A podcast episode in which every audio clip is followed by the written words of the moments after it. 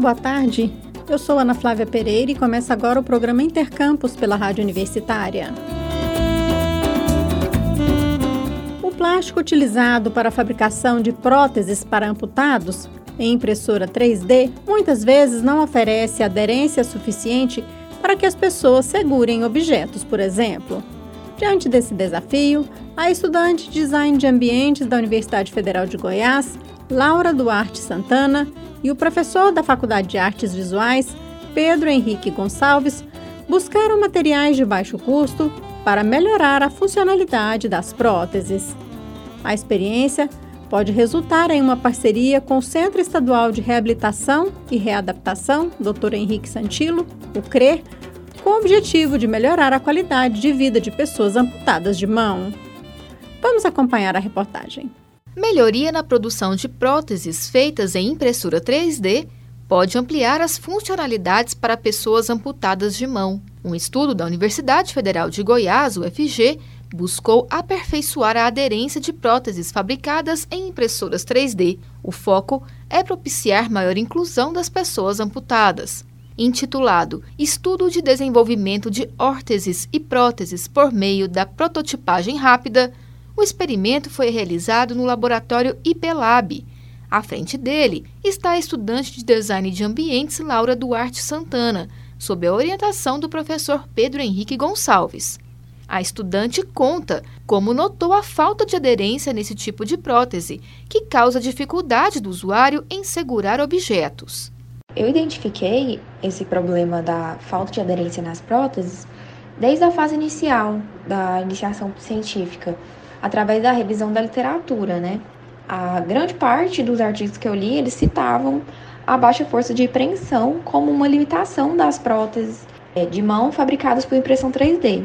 E essa força de preensão é a capacidade de uma pessoa segurar os objetos com as mãos. E é muito importante, muito levada em consideração pelos usuários dessas próteses, porque ela permite a realização de tarefas simples, como segurar um objeto por um determinado tempo. E uma das influências dessa apreensão é a aderência. E, infelizmente, os dedos de plástico das mãos impressas em 3D, eles não fornecem uma aderência suficiente para evitar os deslizamentos dos objetos. E essa falta de aderência, inclusive, eu comprovei na fase experimental da minha pesquisa, em que no primeiro teste que eu realizei com a prótese, eu não coloquei nenhum material de aderência por cima e verifiquei que ela não foi capaz, a prótese de mão não foi capaz de segurar nem mesmo o cano sem nenhum material extra de peso. O próprio peso do cano, que ele tinha 84 gramas, caía no chão no mesmo momento que ele era colocado e segurado pela mão protética. A partir desta observação, a estudante de design Laura Duarte buscou alternativas para resolver essa questão da aderência. E para resolver esse problema da falta de aderência das próteses, eu busquei como referência inicial também alguns artigos que eu li. Né? Em um deles, o autor adicionou uma textura na ponta dos dedos com o mesmo material da impressão 3D, o filamento. Em outros artigos, teve o uso do silicone como capa dos dedos. Em outros, já utilizou o látex. Entretanto, não foram encontrados artigos comparando diferentes materiais de baixo custo e diferentes posicionamentos também desses materiais nas mãos protésticas. E por isso que meu estudo ele teve mais esse intuito de focar nessa questão, comparar esses materiais, os posicionamentos deles, para assim poder aperfeiçoar essa tecnologia. Mas antes da aplicação dos materiais, eu precisei fazer alguns experimentos em alguns voluntários, né? Uma proposta, na verdade, por Itiruída, um autor, de ergonomia, onde sujava as mãos desses voluntários com tinta e pedia para eles segurarem objetos. E assim eu fiz com, com 13 voluntários, com oito objetos, para eles segurarem algum objeto sujo de tinta. E assim eu identifiquei os locais em que a tinta ficava na mão, eram os locais que a mão mais tinha contato com o objeto. E com essas identificações, eu poderia aplicar os materiais nessas áreas, que seriam áreas promissoras, né? Os materiais que eu defini foram silicone, o látex, PVC e o EVA. E eles aplicados nessas áreas de maior potencial, nas mãos protéticas, eu poderia comparar eles entre si e também os posicionamentos deles. Assim, daria para ter uma análise, né? Eu tive a análise de qual material teria um melhor desempenho e de qual configuração teria um melhor resultado, para então poder aplicar em futuras próteses. O professor orientador do estudo, Pedro Henrique Gonçalves, explica quais foram os desafios para encontrar soluções para as próteses. O principal desafio da pesquisa é desenvolver uma tecnologia assistiva de baixo custo, que garanta, né, tem uma, uma durabilidade aceitável para o usuário. E aí um dos quesitos que a gente investigou na, na, nessa pesquisa foi a questão da aderência. Como a gente está mexendo com plástico, que ele é rígido, a gente foi tentar estudar formas de deixar mais fácil a questão do uso da prótese pela aderência em si. Porque dependendo do tipo de objeto, se ele for muito liso, ele vai escorregar. E aí foram testados vários materiais para que seja possível também sem aumentar o custo, né? Seja possível desenvolver uma prótese funcional de baixo custo usando essas tecnologias mais avançadas como impressão 3D. Então, o principal desafio mesmo é isso, é tentar achar uma forma de deixar a prótese mais durável, com maior segurança para o usuário em si, no seu uso. O professor conta ainda que há expectativa para que o experimento possa, de fato, integrar a vida de quem precisa usar próteses. E aí, Maria, em relação à parceria, a gente está com a, já uma tratativa juntamente com o CRER, lá com a oficina de órteses e próteses, para eles nos, nos auxiliarem aí no, na validação e também no acompanhamento dos usuários que forem receber as próteses. É, no início do projeto, a gente fez um, um, uma prótese piloto, entregou para um usuário, para ver se, se realmente a gente poderia dar uma, continuar com a pesquisa e tivemos um, alguns feedbacks bem interessantes assim do usuário. Vários feedbacks positivos até em relação ao por ser uma prótese mecânica, ela difere um pouquinho da prótese que é, que é normalmente aquela convencional, que ela é estática, né? Então, a, pelo movimento do pulso, o usuário poderia segurar objetos, pegar objetos, fazer alguns, alguns movimentos que a outra prótese não, não permitia. Está previsto para que o projeto final da estudante Laura Duarte seja apresentado no 20 Congresso de Ensino, Pesquisa e Extensão da UFG, o COMPEX, no mês de novembro. Maria Cristina Furtado para a Rádio Universitária.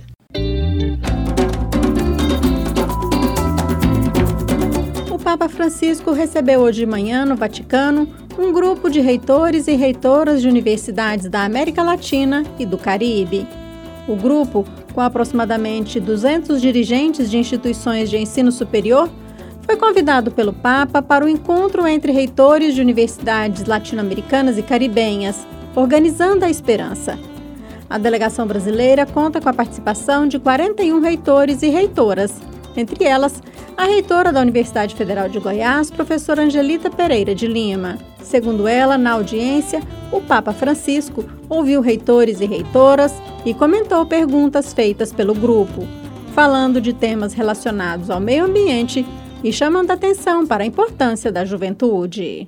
O Papa Francisco falou sobre a crise ambiental, a degradação humana, a crise econômica e ele pediu é, às universidades para dialogar com a juventude, para recuperar, para chamar a juventude, recuperar e organizar a esperança. Ele disse também que a juventude, os jovens e as jovens têm direito a um cosmos equilibrado e por isso fez a crítica à cultura do consumo, às toneladas de plásticos encontradas deixadas no mar e todas as formas de degradação ambiental. Ele disse também: é preciso gerar um sentimento ecológico integral e demonstrou grande preocupação com o extrativismo mineral como uma das formas também de agressão ao meio ambiente e produção da, e geração de doenças, né? É, uma frase importante ele disse: é preciso cuidar a terra, acariciar a terra, ensinar os jovens a considerar a terra como mãe. A reitora da UFG também conta sobre outros temas abordados pelo Papa, como a importância da participação política. E mais uma vez, diz a reitora da UFG, o dirigente da Igreja Católica fez um chamamento à juventude para que sejam agentes de transformação. Ele também ressaltou os males do consumo desenfreado e o que ele causa, porque até pessoas são descartadas nesse processo. São pessoas que são deixadas pelo caminho como se fossem lixos, com, lixo, como se faz com as coisas e os objetos. Ele disse também: os jovens devem ser convocados a liderar a mudança da cultura e da economia para um modelo de economia social. E por fim, disse o Papa, não tenham medo de entrar na política. A formação dos jovens e das jovens não deve ser asséptica.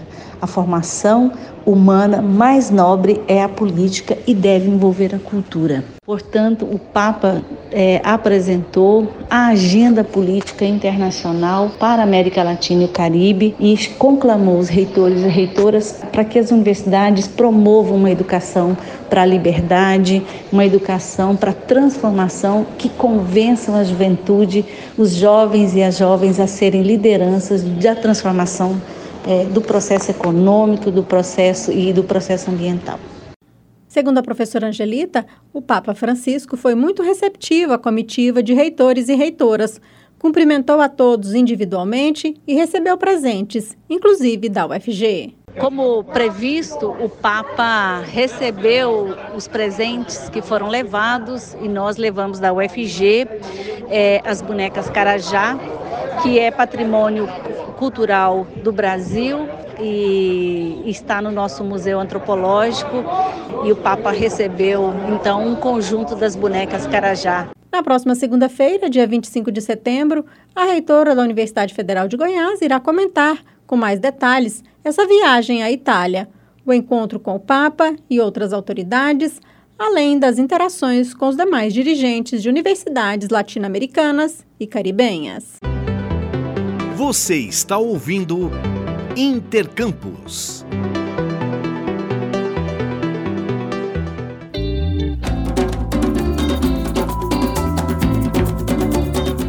Embora seja obrigatório por lei que crianças de 4 e 5 anos frequentem a pré-escola, sendo dever dos pais matricular os filhos e dos municípios ofertar vagas suficientes para atender a demanda, somente nos municípios de Goiânia e Aparecida de Goiânia pelo menos 17 mil alunos do ensino infantil estão fora da escola por falta de vagas em creches públicas das cidades. Em todo o Brasil, segundo a ONG Todos pela Educação, cerca de 425 mil crianças de 4 a 5 anos não frequentam a pré-escola. Os prejuízos por essas crianças não estarem na escola são inúmeros para as próprias crianças, para as famílias, para a sociedade e para o país como um todo.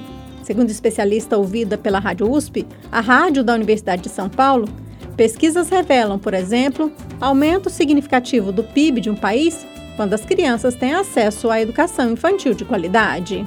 Sobre a importância da educação infantil, vamos acompanhar a reportagem da Rádio USP. Cerca de 180 mil crianças não frequentam a pré-escola por dificuldade de acesso, segundo pesquisa realizada pela ONG Todos pela Educação. O levantamento também revelou que cerca de 170 mil crianças deixaram de comparecer ao ambiente estudantil por escolha de seus responsáveis. Anete Abramovics, professora da Faculdade de Educação da USP, explica a importância do ensino infantil para o desenvolvimento social do indivíduo, uma vez que é nesse ambiente que os processos de socialização iniciais serão realizados. Primeiramente, eu queria ressaltar a importância da educação infantil ela vem sendo diagnosticada em qualquer uma das vertentes que se olha, qualquer vertente teórica, mesmo aquelas em disputas, há um consenso sobre a importância da educação infantil, não só para a criança, mas para uma sociedade. Do ponto de vista econômico, por exemplo, inúmeras pesquisas nacionais e internacionais têm mostrado que há um aumento significativo do PIB de um país quando as crianças têm uma educação infantil de qualidade. Ressalta-se também é que a existência de creches e de pré-escola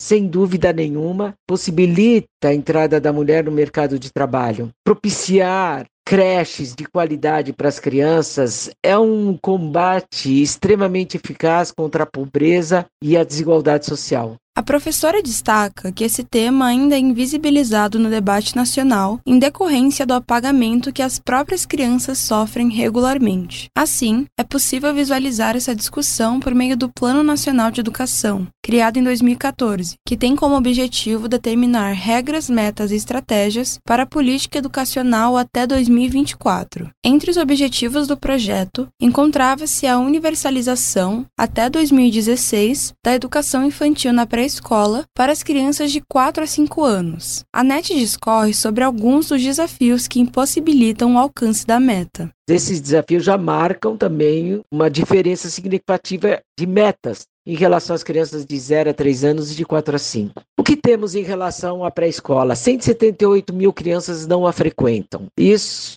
também tem um provável reflexo da pandemia, porque a parcela de crianças de 4 a 5 anos que estavam matriculadas nas escolas do Brasil caiu de 92,7% em 2019 para 91,6% em 2022, segundo o PNAD. Mesmo que estatisticamente parece pouco, é um dado extremamente relevante. O importante é realçar que este e qualquer dado relativo à desigualdade de acesso à educação infantil é maior entre as crianças pretas e pobres filhas de mães mais jovens com baixa escolaridade e famílias monoparentais. Ou seja, quando há uma desigualdade em qualquer indicador, atinge de maneira enfática as crianças pobres e pretas. As questões regionais do país também apresentam influência direta na distribuição desses dados, sendo possível observar que as crianças de 0 a 3 anos são as que mais sofrem com a precarização desse sistema. Assim, a professora destaca os diferentes problemas que a voucherização do sistema educacional vem apresentando nos últimos tempos. O problema dessa voucherização não é que só que o dinheiro público vai para espaços e capitais privados. O problema é que essas políticas forjam um tipo de concepção a partir da qual as pessoas se, eh, se supõem que serão livres para escolher a escola que desejam em seus bairros. Terão um voucher e dessa forma, elas supõem que elas serão livres para a escolha. O problema é que essa suposta liberdade forja um tipo de subjetividade que é eu cuido e vivo a partir de mim mesmo e me desvinculo. Ou como disse o, o, o Vladimir Safatli, eu me desafeto de toda uma coletividade, produz uma espécie de desafetação. Esse é um processo de uma despolitização da sociedade na verdade, o que ele produz é a expansão de uma precariedade. Essa liberdade individual, ela desorganiza o sistema de educação e ela desorganiza naqueles lugares que prevalece o bem comum e a coletividade. Eu conversei com a Nete Abramovics, professora da Faculdade de Educação da Universidade de São Paulo, sobre as dificuldades do acesso à pré-escola no território nacional. Júlia Galvão, da Rádio USP São Paulo.